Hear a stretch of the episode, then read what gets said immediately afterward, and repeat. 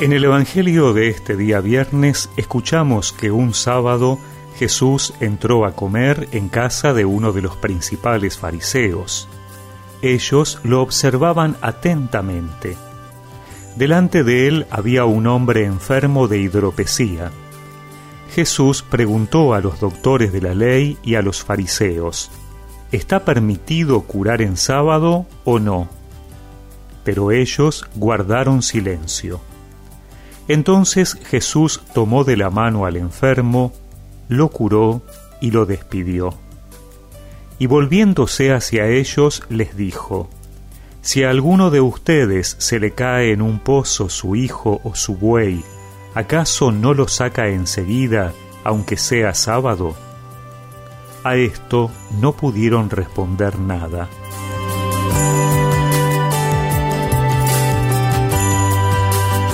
La ley judía no permitía curar el día sábado.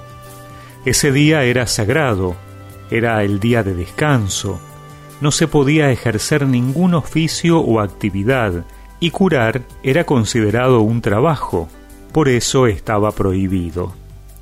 Jesús está en la casa de uno de los principales fariseos, es decir, de los más cumplidores de la ley. Por lo tanto, la tensión es máxima.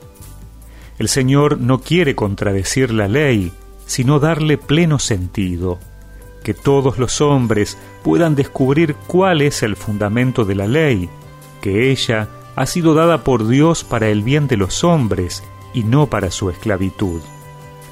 El Papa Francisco decía en una homilía que el camino para ser fieles a la ley, sin descuidar la justicia, sin descuidar el amor, es el camino contrario, desde el amor a la integridad, desde el amor al discernimiento, desde el amor a la ley.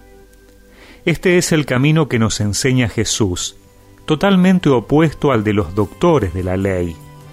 Y este camino del amor a la justicia lleva a Dios. En cambio, el otro camino, el de estar apegados únicamente a los preceptos, a la letra de la ley, lleva al cierre, lleva al egoísmo.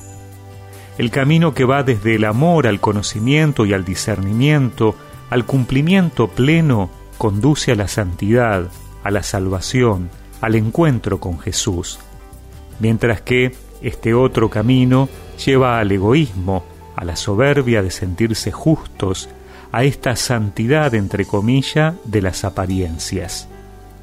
Pidámosle al Señor que nos ayude a descubrir el valor de la ley de Dios, de sus mandamientos, como luces que nos guían a ser más perfectos en la caridad, y que el Espíritu Santo nos impulse a amar más, para que ese sea el criterio de discernimiento de todos nuestros actos y decisiones.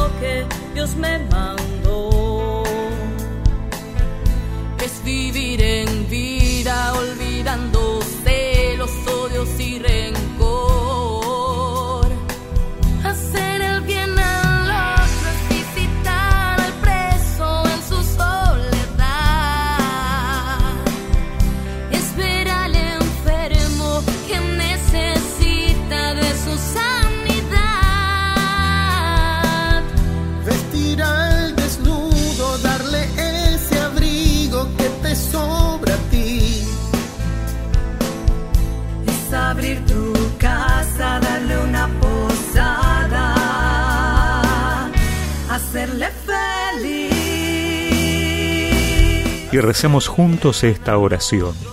Señor, ayúdame a recordar y descubrir que tus preceptos son para que pueda crecer en el amor y que en este día pueda hacer el bien a mis hermanos. Amén. Y que la bendición de Dios Todopoderoso, del Padre, del Hijo y del Espíritu Santo los acompañe siempre.